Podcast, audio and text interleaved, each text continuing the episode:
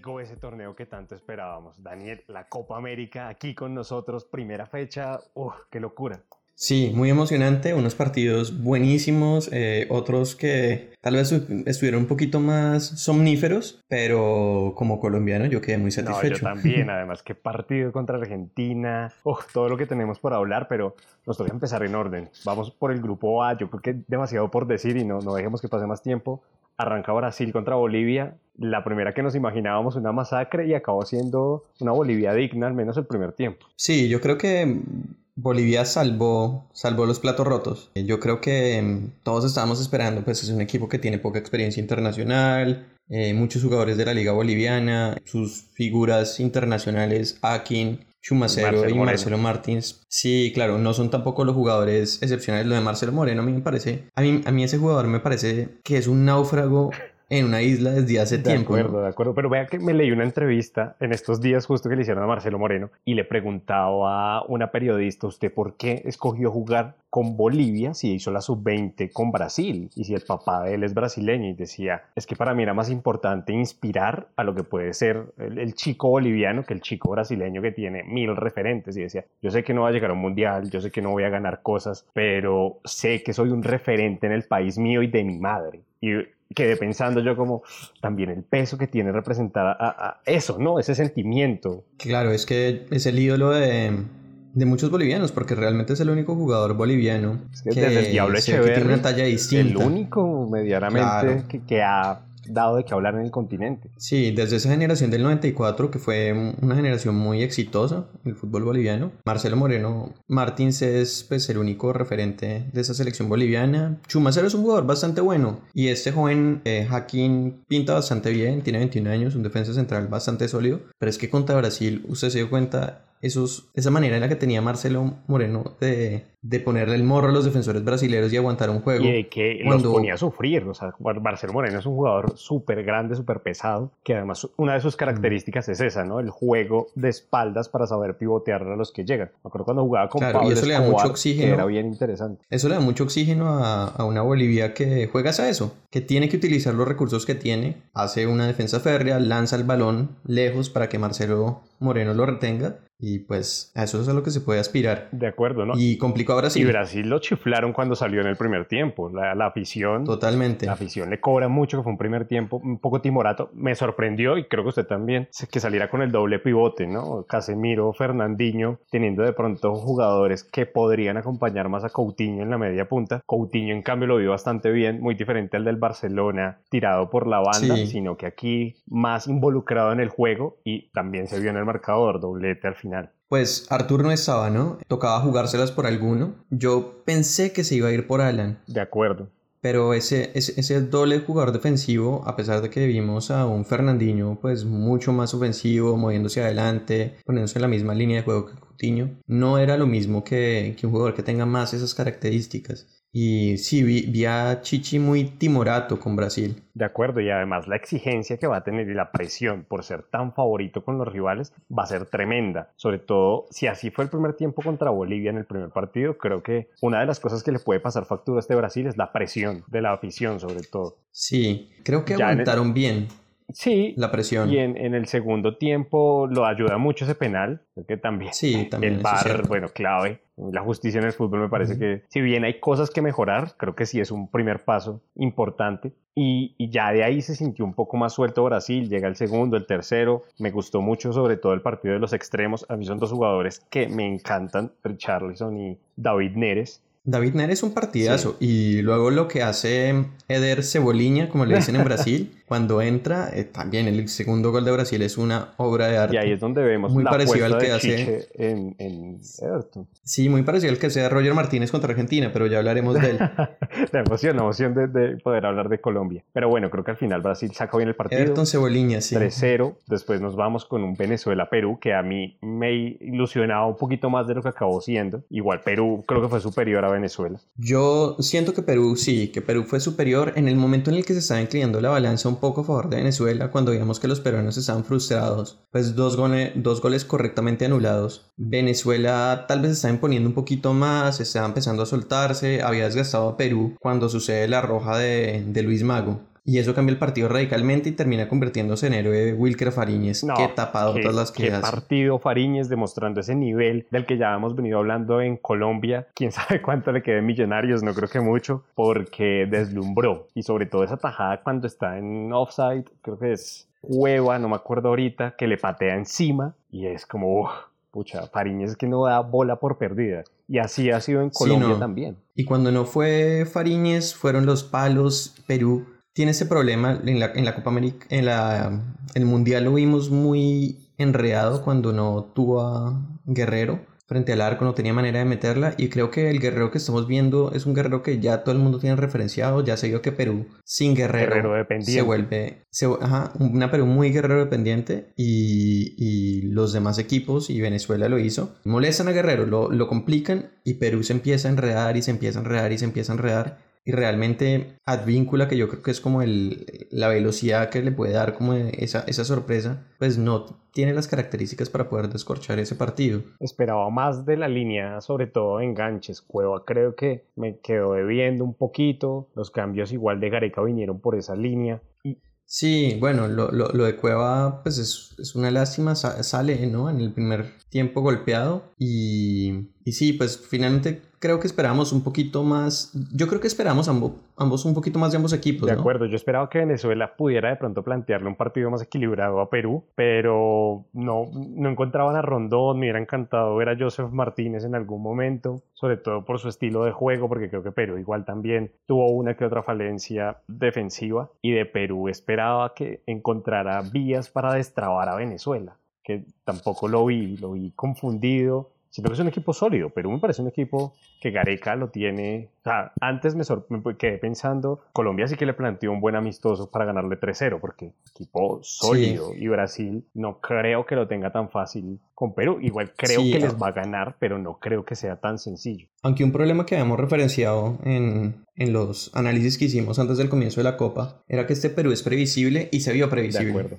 Y Venezuela que tiene mucho potencial en sus jugadores por las bandas, tiene un medio campo tal vez demasiado, demasiado defensivo, está jugando con... Si tu jugador creativo es Tomás Rincón, significa que... Sí, hay algo ahí cojo. Ahí falta algo. Sí, hay, hay, un punto débil, un punto flojo. Yo esperaba que contra Perú arriesgaran un poquito más. Yo estaba esperando esta alineación mucho más frente a Brasil. Será interesante verlos más adelante. Sí, sobre todo. Más y ahora, interesante verlos contra Bolivia. En la fecha que viene, que va a ser clave, ahora no sé si la tiene a la mano. Sí, ahora se nos vienen los partidos de Bolivia contra Perú. Y Brasil-Venezuela. Y Brasil contra Venezuela. Clave que Perú pueda sacar los tres puntos, ¿no? Porque ya un Perú con cuatro puntos llega mucho más tranquilo el partido con Brasil que cediendo de pronto un empate contra Bolivia. Sí, yo creo que Venezuela no va a ir muy distinto contra Brasil que de lo que fue contra Perú. Tiene que reemplazar a Luis Mago definitivamente, pues por, por obligación. Y supongo que irán Rosales y Hernández muy probablemente. sí, el cambio que habíamos hablado en la previa cuando hablamos de Venezuela. Exactamente, una de las alternativas que tiene ahí. Y Bolivia contra Perú, yo creo que Perú lo de Cueva no he visto, pero pues esperamos que no sea grave. Eh, lo que sí tendrá que hacer Gareca es dar un Perú más creativo e intentar como fortalecer ese aspecto de un Perú que... además encontrar variantes, porque Bolivia Exactamente. se va a encerrar y balones largos a Marcelo Moreno y ver qué saca. Exactamente. Bueno, vamos al grupo ahí B. Entramos al grupo B, creo que el partido además, el que más esperado de esta primera fecha, porque... Sí, creo que era el partido de la fecha, eh, los dos rivales más cercanos. Y dos selecciones que tienen un nivel que puede competir de, de tú a tú, por así decirlo. Eh, Colombia creo que es justo ganador, creo que le juega mejor a Argentina que Argentina, sobre todo es curioso porque juega un mejor primer tiempo, pero la, el desequilibrio llega en el segundo. Sí, yo creo que Colombia en lo colectivo, y lo hemos dicho antes, en, en lo colectivo y en lo deportivo, en, en lo emocional incluso, venía un poquito arriba de Argentina, cosa que es muy difícil que suceda y no había sucedido en tiempo eh, que Colombia estuviera en esa situación. Argentina pues venía debilitado, el proceso escalonino ha sido, digamos, ha tenido que renacer como con nuevos jugadores eh, la ilusión de, de, una selección argentina. Lo de Queiroz, por el contrario, es trabajar sobre lo trabajado, es potenciar lo que había hecho Peckerman y eso se notó mucho en ese primer tiempo, donde Colombia sólida, puede que no haya habido muchas opciones de gol para ninguno de los dos equipos, pero Colombia definitivamente no, no se veía sufrir. No, de acuerdo, y además Argentina, Argentina. acabó jugando solo balones largos, cuando Colombia tiene dos centrales altísimos y que juegan muy bien por arriba, como. Davinson y Jerry Mina. Entonces, Agüero, que además mide 1,70,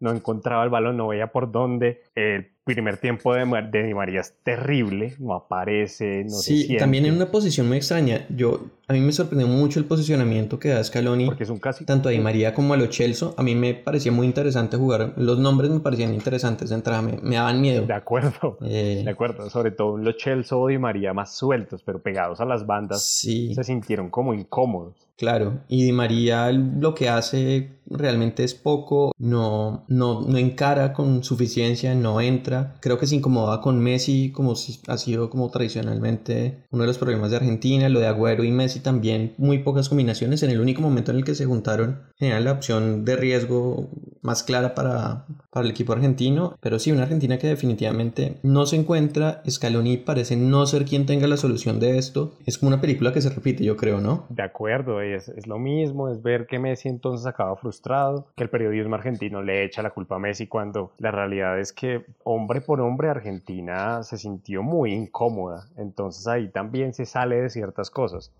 Por ejemplo, claro, es que, los nombres. Creo que también Queiroz le gana la partida táctica a Scaloni, sobre todo con jugadores claves como Roger Martínez, como el posicionamiento de Cuadrado, siendo que Cuadrado no me parece que haya jugado un gran partido, pero su posición complicó demasiado tanto a Tagliafico como cuando tenía Guido que abrirse para tapar esa entrada que tenía. Y tanto Guido como Paredes le dieron pata a cuadrado en forma. Sí, totalmente. Pues nombre por nombre, yo creo que la selección argentina puede llegar a tener pues, un equipo mucho mejor o superior al de Colombia, pero la diferencia fundamental es Queiroz. Eh, la diferencia fundamental es que Queiroz lee muy bien el partido, se lesiona Muriel y entra Roger Martínez y qué cambio el que hace. ¿Qué partido el de Roger eh, además? Sale tarjeta amarilla para Cuadrado y mete a Lerma y que Lerma también juega fantásticamente. Falcao se empieza a ver agotado, pone a Duván Zapata que también hace un partidazo y es que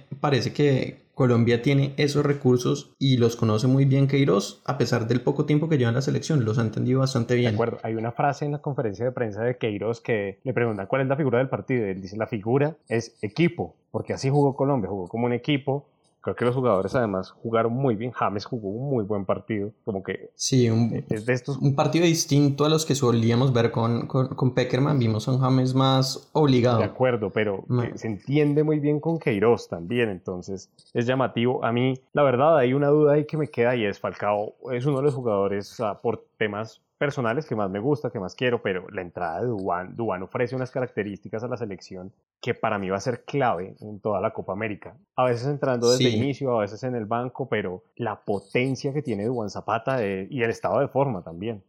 Yo estoy de acuerdo, pero creo que Falcao también en ese primer tiempo eh, hace un desgaste y la forma en la que arrastra la marca en distintos momentos, cuando, cuando sucede el gol de Roger, también el Falcao es muy inteligente en llevarse a, los jugadores centrales. Eh, argentinos, ajá, y, creo, que, creo que eso es algo que, que, le está haciendo muy bien. Y ese desgaste benefició un montón a, a, Dudan Zapata. Yo creo que Dudan Zapata finalmente arrastra y arrasa al final del partido es porque Falcao ya los había dejado un poquito molidos. Y creo que ese tándem entre lo que puede hacer Duan y lo que puede hacer Falcao y lo que puedan hacer ahora contra Qatar, que lo vimos que es un equipo muy organizado, va a ser, va a ser bien importante. Yo sí creo que hay una figura del partido, no sé si usted coincida conmigo, Jesús, y es Wilmar Barrios. Sí, bueno. Qué jugador que es Wilmar Barrios. que hace Wilmar Barrios, además, leyendo a muchos argentinos, era como, no, cómo lo dejaron ir de boca, que no sé qué, que se fue ahí en malos términos, que querían venderlo es un partido, yo veía las calificaciones 9 y medio, no sé por qué el 10, porque no el 10, porque la verdad es que no lo pasó nadie.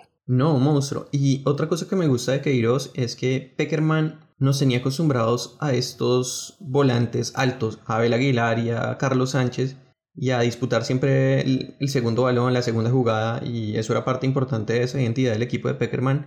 Este equipo de Queiroz no necesita eso y eso permite que jugadores más bajitos como Mateus Uribe y como Wilmar Barrios tengan un mejor funcionamiento en el medio campo y que se aproveche más la altura de los defensas centrales que son enormes. Tecillo y Estefan no son jugadores bajitos tampoco para que los, los que son mejores con la pelota y los que funcionan como con mayor rapidez no tengan que cumplir esas funciones aéreas que antes le tocaba a, los, a los volantes colombianos. Y a mí me parece que eso es un gran, gran cambio este, de este equipo con respecto al de Peckerman. De acuerdo, ahí hay dos cosas que me parece importante eh, comentar y es una, gran partido de Estefan Medina, cumple en marca, tenía también una responsabilidad dura entre Di María y, Tagliafico, que Tagliafico en el Ajax es una, un cuchillo. Creo que contuvo bastante bien para todos los que se cansan de tirarle mierda, eso que ahora vienen, le han bajado un poco.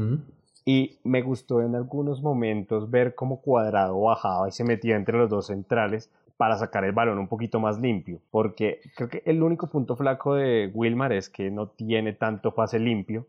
Cuadrado lo tiene, lo que pasa con Cuadrado es que le gusta excederse con la gambeta y es diferente en tres cuartos de cancha que en tu, en tu parcela. Claro, y lo de Tecillo, lo de Tecillo también, qué, qué buen trabajo, me, me pareció que un puesto donde pensábamos que no había nadie después de la lesión de Fabra, para mí Fabra de haber continuado, de no, no, haber tenido esa lesión, sería titular hoy en día, pero lo que Tecillo hizo, además un Tecillo que estaba lanzando centros, que estaba yendo hacia adelante. Desbordó bastante. Que desbordó un montón para ser un jugador que tradicionalmente era un central. De acuerdo. Creo y eso me gustó bastante. Un gran partido de Colombia y muchas, muchas dudas para ver qué puede hacer Argentina, que igual creo que se va a clasificar. Eh, sobre todo porque, bueno, después nos encontramos un Paraguay-Qatar que, ah, que, los dos lo hablamos después de que se acaba el partido y en el entretiempo Qatar nos dejó boquiabiertos. Sí, es que, bueno, los dirige Sánchez, que es Escuela Barcelona.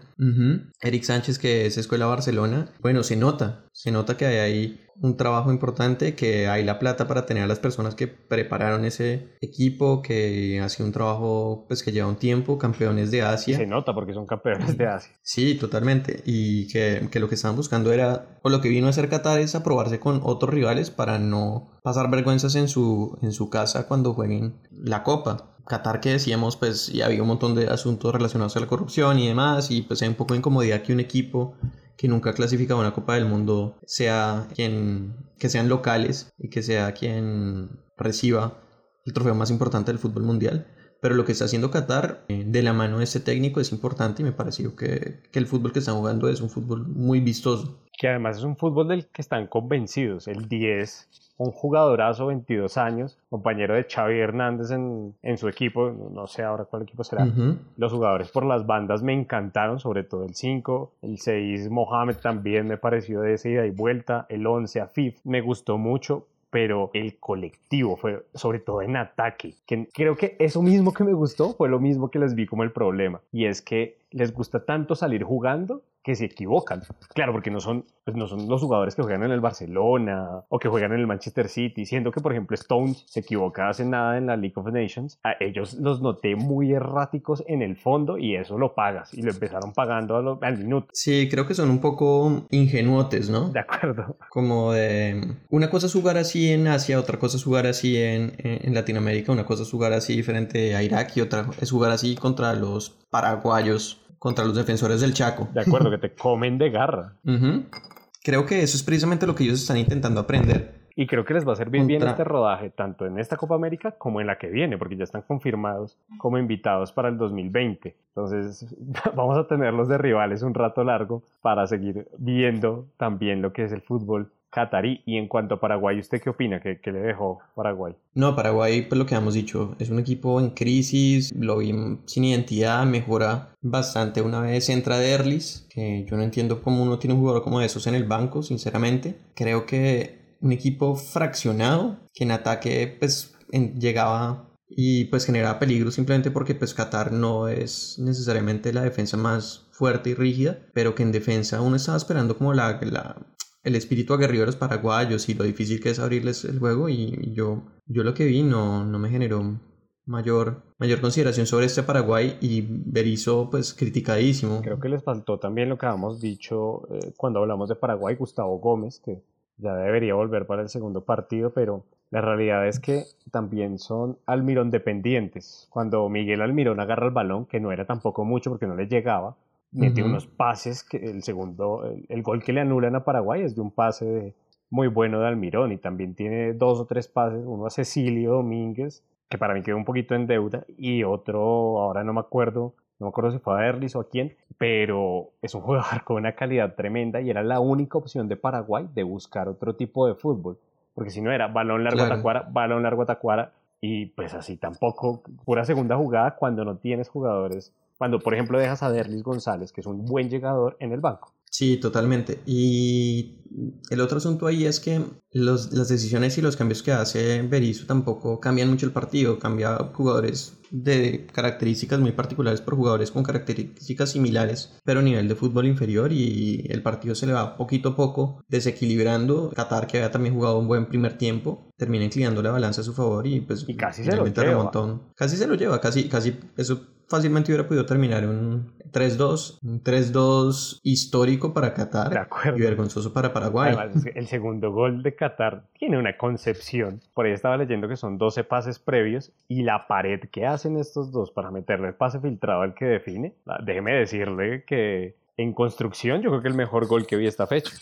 Sí, muy posiblemente. Y va a ser interesante el partido Colombia-Qatar, tanto por ver qué tanto es un espejismo lo que vimos de Qatar, pues, y que Paraguay definitivamente está muy limitado o que es un equipo bastante limitado y qué tanto lo de Colombia puede potenciar ese, ese, ese impulso anímico, pues ese, ese el envión anímico que siempre decimos que ese envío anímico que trae del partido de, Colombia no le ganaba a Argentina hacía 12 años. Exactamente. Claro, acá como, como buenos colombianos que somos, yo, yo tengo miedo al triunfalismo. sí, eso de, dejarse llevar, pero para mí una cosa interesante y es que Iros conoce a Qatar Creo que es de los técnicos que hay hoy que mejor conoce a Qatar. Justo he estado viendo que mientras estuvo en Irán jugó siete partidos contra ellos, les ganó cinco y empató dos. Entonces le tiene la medida. Ya jugó contra Félix Sánchez, el último amistoso fue en diciembre y le ganó. Vamos a ver. Sí, eh, no se enfrentaron en la Copa de Asia. No, no, no, hubo un cruce entre ellos, pero sí de entre, entre todos los técnicos que hay de la Copa América, el único que tiene un conocimiento de lo que puede ser Qatar es, es Queiroz y eso va a ser importante. La manera que lo transmite a los jugadores y la manera en la que los discipline y los ponga un poco pies en tierra, que es algo que a los jugadores colombianos hay veces se les olvida. Y en el Argentina-Paraguay, creo que las limitaciones de Paraguay no, no veo por dónde le pueda sacar puntos a Argentina porque aún así Argentina le, le pudo crear ocasiones a Colombia si no ha tenido su mejor partido y pues sí, ese cabezazo de Messi que finalmente no. Y Ospina saca dos balones buenísimos. Dos bombazos de paredes. Entonces, yo creo que sobre todo Scaloni de pronto aprendió un poco de sus errores. Eso de, para mí, al, al 9 nunca se lo saca, o si se lo saca, se pone otro 9. Haber sacado a, Agüero teniendo a Lautaro o a Dybala ahí en el banco. Sí, es, es uno de los cambios más raros que yo he visto en un partido de fútbol. sí, sobre todo, sobre todo cuando uno va perdiendo, uno sacará el 9 y poner a un, a un segunda punta. A un 9, sí, pero, no. Y que tiene menos experiencia. lo mismo. sacas al goleador de la Premier League, al que ha hecho 20 goles 5 años seguidos. Es como, no lo entiendo pero creo que igual la Argentina le va a dar para ganar la Paraguay. Sabe que yo no sé qué va a pasar en ese partido, va a ser muy interesante. Yo creo que ahí vamos a ver cómo, cómo, como se dice en inglés, the true colors, como los verdaderos colores de, de, los dos equipos. Creo que los dos técnicos, pues Berizzo tiene mucha más experiencia pues, que Scaloni. Es que todos tienen más experiencia que Scaloni. Sí, pero de todas maneras, yo creo que lo de, lo de Berizzo no, no es un proceso tampoco tan, tan, tan lúcido y tan trabajado como, como otros que hay. Y ver qué hacen estos dos técnicos con dos conjuntos que no ofrecen tampoco muchas alternativas y que tienen, y que tienen también sus propios problemas de desequilibrio de nivel entre unos jugadores y otros, va a ser, va a ser un juego interesante, pero yo no sé qué tan airosa pueda salir Argentina, sobre todo si Paraguay es inteligente y sabe complicar lo psicológico. De acuerdo, vamos a ver, yo sí es que poca poca fe le tengo a Paraguay. Y bueno, ya para mm. cerrar en el grupo C, creo que también nos dio una, una muestra de realidad, uno de los grandes candidatos que tenemos, Uruguay, mucho fútbol. No, sí, lo que hace Uruguay y Cavani, ¿qué jugador el que es Cavani? Porque sobre todo Lucho Suárez se nota, se nota falta de forma, se nota que no fue su mejor temporada en el Barcelona, pero igual Uruguay trituró a Ecuador. Sí, también un Ecuador que lo hablamos un poco con Jesús antes de, antes de comenzar y es, este no parece el equipo del bolillo, realmente es un equipo que, el bolillo sí, no, no, no, no tiene buen fútbol generalmente un equipo del bolillo, no es, vistoso, no es, pero es sólido y tiene las líneas bien, bien apretadas, vemos un equipo corto y en este caso fue un Ecuador largo, permitió filtrar balones a un Uruguay, permitió tener la pelota a Uruguay y hacer lo que quisieron con ellos cuando Uruguay con la pelota pelota generalmente nunca ha sido el equipo más, más lúcido y creativo. Ajá. También es un cambio generacional que hay en Uruguay. Vemos jugadores que son un poquito más de, de toque y de buen juego. No arrancó Torreira el partido. Sí, apuesta más sería por jugador. Naitan Nández, por el 4-4-2, ¿no? Que era nuestra duda también. Sí, apostó por jugadores más menos de corte defensivo y más de corte ofensivo también. De acuerdo, el, partido de Bentancourt de 5 es parece tremendo la mm. salida de balón que tiene. Además, Ecuador expulsan a Quinteros a los 25 minutos, ya perdiendo 1-0. De ahí sí, Ecuador es que no volvió a pisar el área nunca más. Acaba sacando a Ángel Mena, del que queríamos ver además, y no, no pudimos verlo tanto. Y ya después la efectividad, un golazo de Cavani, ¿Qué, más puede decir uno? Uruguay y candidatazo. Sí, no, lo que tienen es muy buen equipo y particularmente yo creo que lo que hace Tavares es potencia lo que tiene. Y ya conoce muy bien. Vemos a Argentina con muchos problemas, como cómo hacemos para... Sí, conoce muy bien, él no, se, él no se preocupa por jugar con dos delanteros con características similares porque sabe cómo potenciarlos, por ejemplo. Y no, y dos se conocen. No sí, y no se preocupa por tener uno, no sé, una línea defensiva un poco mayor en edad que otras. Eh, no se preocupa por tener jugadores de corte similar en el medio campo. Eh, sabe potenciar muy bien lo que tiene, sabe distribuirlo, sabe cuándo tiene que sentar a ciertas personas y poner a otros jugadores. Lo de Lodeiro, que hablamos como, pues de pronto es un poco más extraño dentro de esta convocatoria, porque es el que está, digamos que en un lugar menos vistoso en la MLS. Futbolísticamente hablando. Pero qué golazo, ¿no? Pero lo pone ahí y es el que responde. Sí, es el primero, es el que abre este partido y qué, buen partido el de, el de Lodeiro, que siempre ha sido un talento. Ya bastante eh, vistoso de entrada a su pelo. expectativa. Sí, sí, sí. que recuerda haber leído un par de tweets que decían: Te perdono lo del pelo, Lodeiro, por el golazo que te mandaste. Y no, sí, Uruguay creo que va a ser, sin duda, va a pasar primero. Candidatazo a llegar a, al Maracaná en la final y en el otro partido nos encontramos con Chile-Japón. Creo que el resultado fue más abultado de lo que en verdad pasó, aunque Chile jugó mejor de lo que yo esperé también. Sí, particularmente me sorprendió ver a Chile otra vez atacando como en los viejos tiempos, con mucha dinámica, mucha velocidad. En defensa lo vi mucho más flojo. Realmente Japón pudo haberle marcado gol en un par de ocasiones, incluso cuando el resultado, el resultado estaba mucho más cerrado. Realmente Japón pues muy blandito, con mucha velocidad, pero con jugadores que, que yo creo que pues están bien para un olímpico, pero para una Copa América definitivamente no no, sí, no, son sí, no, no van a dar la competencia que puede dar otro equipo. Lo de Qatar yo creo que es mucho más fuerte que lo de Japón, por ejemplo. Y Reinaldo Rueda, sabe a mí este equipo de Chile me recordó por momentos a lo que hacía el Nacional de Libertadores con mucho juego por las bandas con un, un volante central que Eric Pulgar haciendo las de Alex Mejía distribuyendo hacia las bandas y poniendo a correr. De Eric Pulgar, ¿no? Que lo habíamos hablado en la previa. Nos ha sí, él va a ser clave para, para, lo que pueda suceder con y Chile. el marcador también. Abrir el marcador y entonces, claro, hacia las bandas, en las bandas se acumula gente y después lanzan centros y bueno, así vinieron los goles que iniciaron el partido, también aprovechando un poco pues que Japón no es un, no es un poder aéreo. Sí, nunca lo ha sido los equipos asiáticos. Y sobre todo, antes de empezar a, a, hablar de todo esto, Daniel me había dicho, sentí muy tiernito a Japón, y es verdad. Se les nota esa falta como de callo, además Okazaki no entra de titular. Creo que tienen un buen potencial, pero casi lo mismo que le pasa a Qatar, falta de definición, llegan, llegan, pero no, no concretan. Entonces llega Vargas y te hace dos goles que Vargas se pone la camiseta de Chile y es otro. Se pasa algo similar que lo que le pasa a James. Es otro jugador, siente la nación de otra forma y estaba viendo ahora y el promedio de goles de Vargas en selección es casi el doble que el que tiene con clubes. Entonces. Es que ha sido goleador de las dos últimas Copas América. Tampoco es para echar en balde eso. De acuerdo, y el partido de Aranguis también me parece descomunal que jugaba muy bien. Charles Arangui siempre me ha gustado. Parece un jugador muy técnico que ha tenido sus altos y bajos, pero ahí sigue en el fútbol alemán, en el Bayer Leverkusen, es un fijo siempre. Entonces, Y va a tocar ver Chile qué, sus, qué puede hacer contra Ecuador y Ecuador cómo puede reaccionar a este 4-0. Nosotros pronosticamos que Ecuador, pues, que definitivamente el mejor tercero no saldría del grupo de, de Uruguay, Chile, Ecuador y Japón, porque no veíamos Ecuador, pues, tampoco con el potencial de, de de competir. De muchos puntos. De competir, lo de Qatar, el empate entre Qatar y Paraguay puede abrir una puerta para que alguien se clasifique incluso con tres puntos. De acuerdo. Pero de todas maneras, yo creo que lo de, lo de Ecuador fue demasiado blandito. Tiene que haber un revolcón fuerte. Toca que el Bolillo Gómez saque su, su riago. Los arandé. Y ponga orden, ajá. Porque de verdad, qué triste que ya lo habíamos hablado también cuando hablamos de Ecuador. Es que Ecuador en las últimas casi 5 o 6 Copas Américas, todas en primera fase. Y puede ser que el objetivo sea otro, pero todos han clasificado. Es que hasta Bolivia se ha metido en las fases, en los cuartos de final y Ecuador haciendo el ridículo Sí, tal vez esta copa sirva para cernir qué talento puede ser reemplazado posiblemente por esa generación de sub-20 que realmente mostró un fútbol fantástico.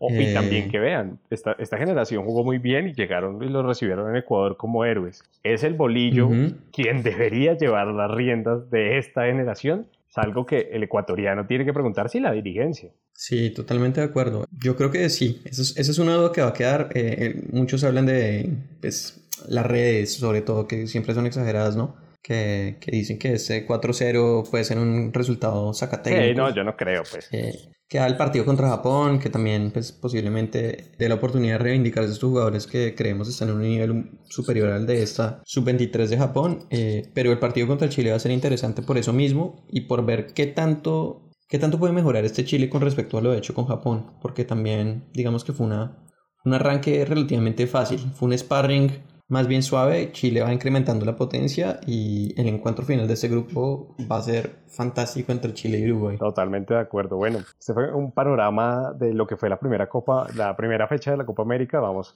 a una pausa musical y seguimos con lo que nos ha dejado el fútbol.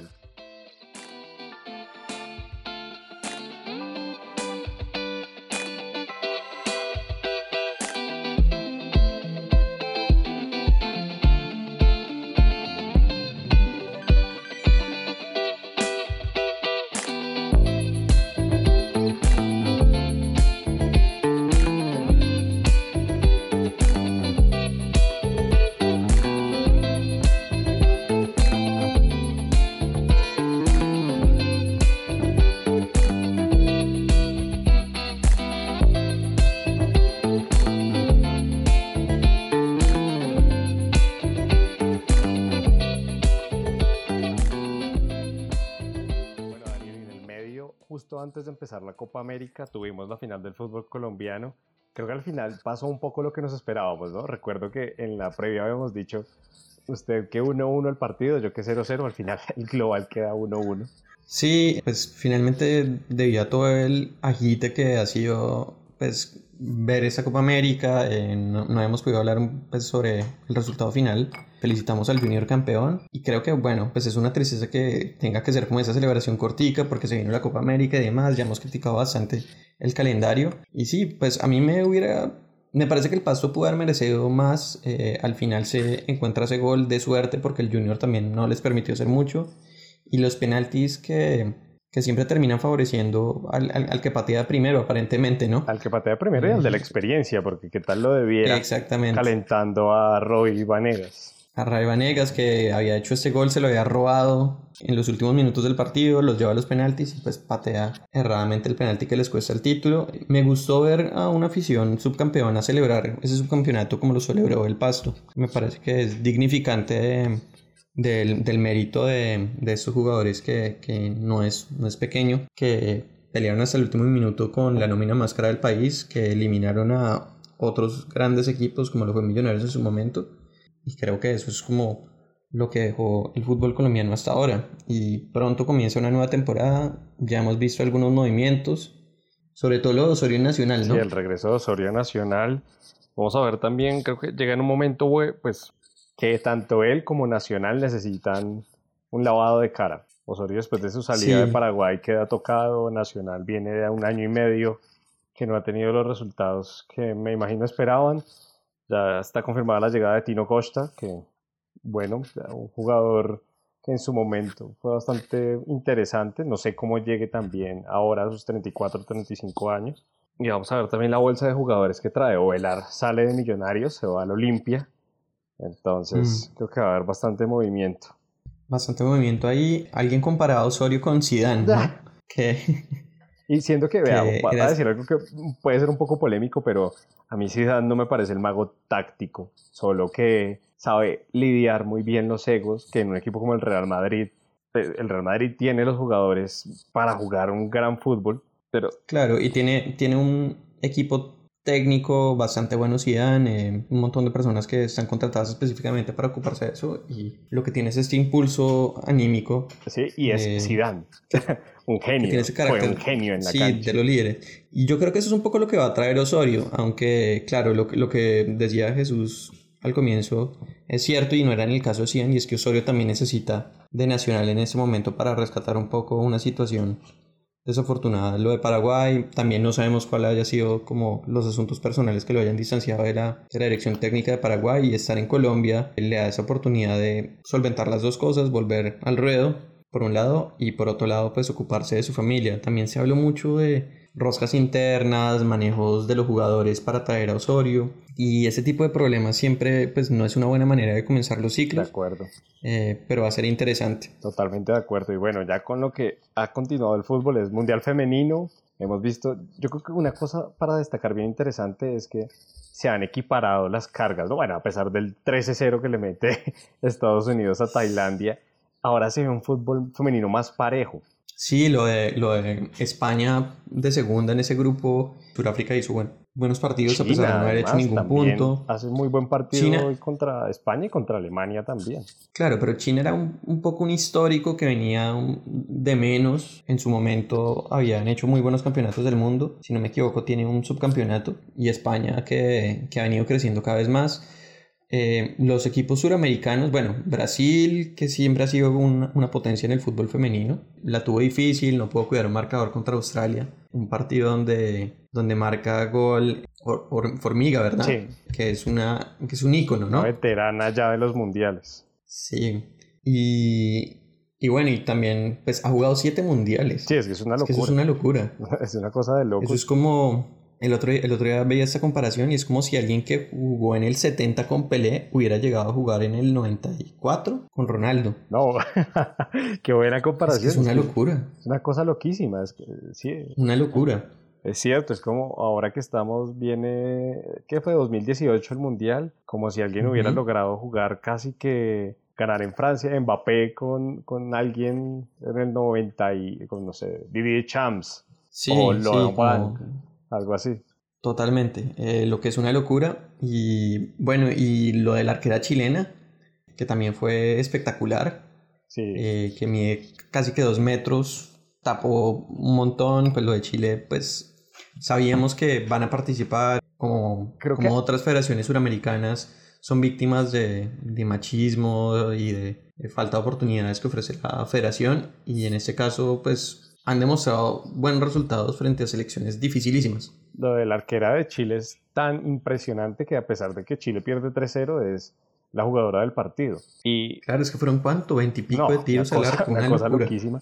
Y además, la de la Argentina también, que hay un video moviéndose en redes del penalti, que le tapa a la jugadora inglesa. Y eso, hemos visto casos de todos, casi todos los equipos latinoamericanos que les ha pasado lo mismo que le pasó a Colombia, que no tuvieron la oportunidad de la federación, que hubo discriminación, que entonces llegan a es como, ay, ahí las niñas están jugando y el mundo está demostrando que el fútbol femenino va, tiene un potencial tremendo. Estaba viendo y en Europa, en Italia marcó, en Italia y en España, si no estoy mal, marcó más puntos de rating el partido del Mundial Femenino que partidos ahora de, de la selección. Entonces es, hay que dejar aquí de ser como tan cuadrados en eso y de verdad apostar por el fútbol femenino y dar esas oportunidades. Totalmente, y es una lástima en el caso colombiano en particular que nosotros ya hemos recorrido un camino. Nosotros íbamos con un plus importante. Sí, íbamos, íbamos un poquito detrás incluso de, de, Brasil, por delante de Chile y Argentina, en, en historia en estos, en estos ámbitos, con jugadoras que me acuerdo Nicole Reinier, creo que es la que estuvo jugando en el Atlético de Madrid, pues que finalmente no le fue tan bien como esperábamos. que también estuvo en el Valencia. Creo que es capitán ahora, se me escapa el nombre. Y otros jugadores que, que, que, que, abrían camino y que jugaban en Estados Unidos y que, que incluso la hermana de Rodallega también, ¿no? Sí, sí, sí. Así es. Y ahora que habla de Estados Unidos, partido del jueves hay un partidazo que yo creo que va a ser muy interesante de ver, Estados Unidos-Suecia para ver quién pasa primero en el grupo F. Ambos vienen 6 de 6. Estados Unidos una máquina, como siempre, 16 goles y Suecia 7. Entonces vamos a ver ahí cómo, cómo sale ese partido. No, sí, es que eh, pues yo creo que Estados Unidos tiene todo el potencial para llevarse esta copa por delante. Realmente el fútbol acá en Estados Unidos es una cosa, es un deporte primordialmente femenino y se nota, se nota eso eh, en que esa selección juega maravillosamente, está definitivamente por encima de las demás. Me recuerda cuando, cuando hubo un momento en el que decíamos como que ningún equipo le podía ganar a Alemania de lo bien que estaba jugando recientemente. De acuerdo. Yo creo que es un poco así. Tiene jugadoras muy, muy buenas, tiene un excelente fútbol, tiene la historia, tiene el título, tiene la mística de la camiseta. Y realmente la pelea ahí es como, ¿será que algún otro equipo le puede competir? Alemania tal vez. Alemania jugando bien y un poquito Holanda, pero les va a quedar difícil hacerle. Creo que Suecia va a ser un buen primer test. Sí, totalmente. Y bueno, lo otro que hemos tenido es el Europeo Sub-21, que ha tenido, tuvo un Italia-España bien interesante sobre todo ya de jugadores que hemos visto en la Elite jugando, a mí Federico Chiesa me encanta, me parece un muy buen jugador que ha sonado muchísimo para la Juve y jugó un muy buen partido. Hoy vi Austria-Serbia con Luka Jovic, que no, no, pues no apareció mucho, pero es el gran y flamante refuerzo del Real Madrid. Sí, a mí me parece que va a ser interesante ver lo que suceda con, con Jovic. Eh, últimamente el Real Madrid ha fichado bien, eh, lo de Dani Ceballos también, otro jugador destacado en, en, la selección española sub-20, sub-21, ¿verdad? Partidazo contra Italia. Y, casi no ha tenido oportunidades en el Real Madrid. Exactamente, eso era lo que yo iba a decir. Lo de, lo de Jovic tocará verlo en el momento en el que se le dan las oportunidades en el equipo. Porque él viene acostumbrado a un ritmo de juego y a una titularidad que va a tener que disputar en el Real Madrid. No llega a entrar a ocupar el puesto. Me recuerda un poco cuando llegó Higuaín que tuvo que llegar a disputar ese puesto. Además que llegó también muy joven, joven. Llegó a los 19. sí, desde River Plate, ajá. Después de un gol de taquito contra Boca, tiene que disputar el puesto. Y eso, eso yo creo que va a ser una de las cosas que hay que ver. Y hablemos un poquito de esos fichajes que...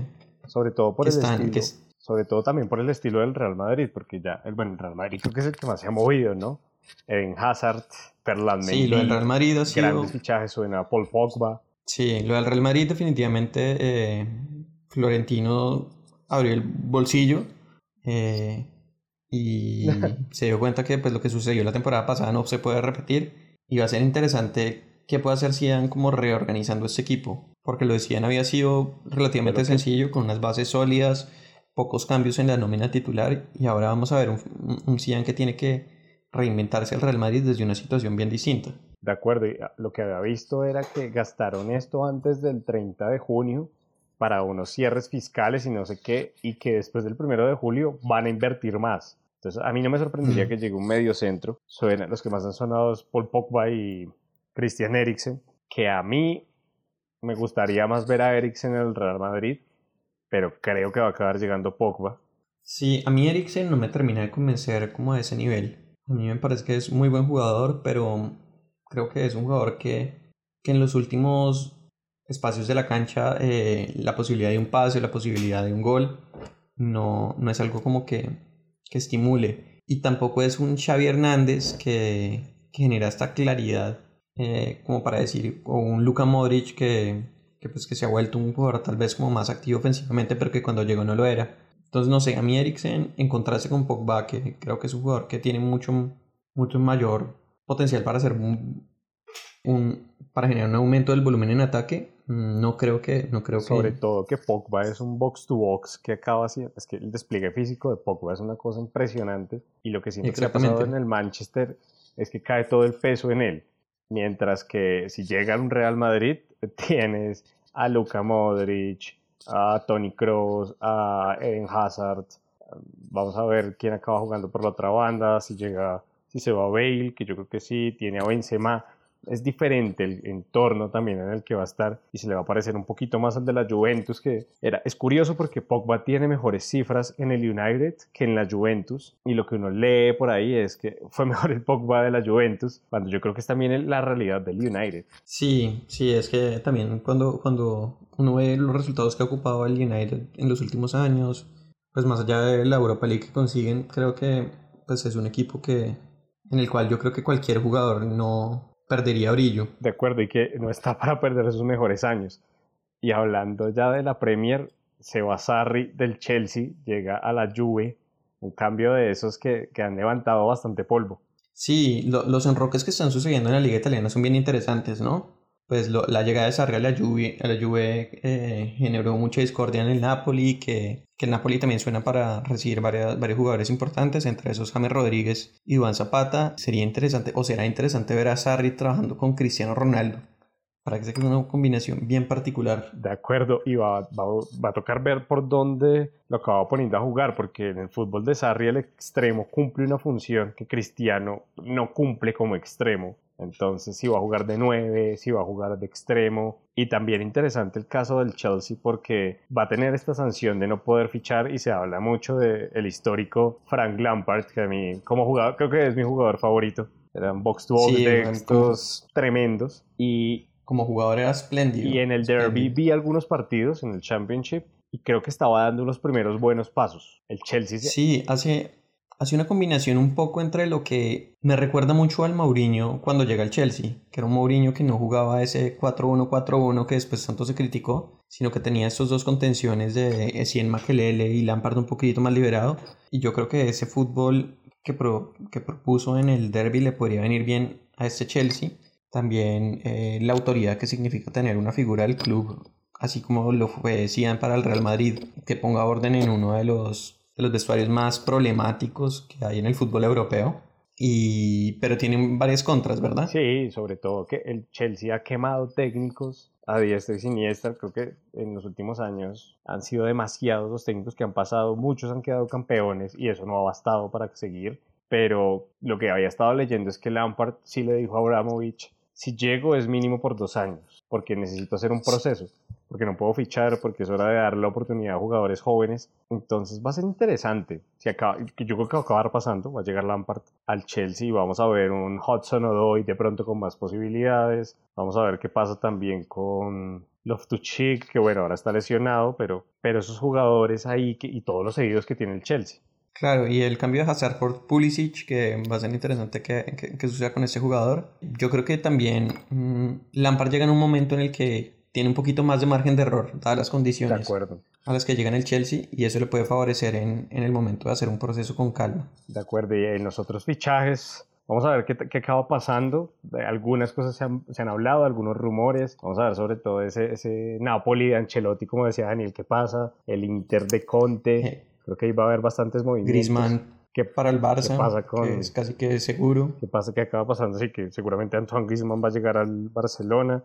Que acaba fichando también al Atlético de Madrid porque está, se desmanteló un poco y creo que es la hora de reinventarse el, el Cholo y también qué pasa en Inglaterra, ¿no? Que acaba fichando el Big Six que hasta ahora no, no ha movido mucho la, la billetera. Son muy silencioso. De acuerdo. Eh, ha sonado mucho de Brig para el Manchester United, entre otras novias que tiene. sí, pero... como The League también, que ha sonado para todos los equipos. Ajá. Y, y Depay también ha sonado para el Liverpool, Pepe del Lille, Joao Félix al Manchester City. Lo que puede haber es un movimiento así. Y, vamos a ver. Sí, bueno, el Ajax desmantelándose, ¿no? De acuerdo, ha sonado medio equipo para media Europa. Aunque hasta ahora el único que ha salido es Frankie de Jong, ¿no? Es, Sí. Es la única venta, pero vamos a ver qué, todavía va. será clave para saber qué pasa con The Ligt. Con The Ligt, Van de Beek, Sichek, ¿qué más puede acabar saliendo? Yo creo que esos son como, pero casi la columna vertebral del Ajax. Entonces, bueno, esos fueron dos barbados hablando de fútbol. También un placer siempre hablar con usted. Vamos a seguir hablando de la Copa América. Se nos viene mucho fútbol todas estas dos, tres semanas. Síganos, síganos en Twitter en dos raya el piso barbados. Eh, más cosas sobre la Copa América. Estamos tuiteando todo el tiempo al respecto. Eh, nos estamos viendo todos los partidos, intentando compartir con ustedes nuestras opiniones en vivo. Y bueno, y un abrazo. que nos pueden escuchar en Anchor, Apple Podcasts, Google Podcasts, Spotify, Overcast, Radio Public, o sea, donde no, mejor dicho.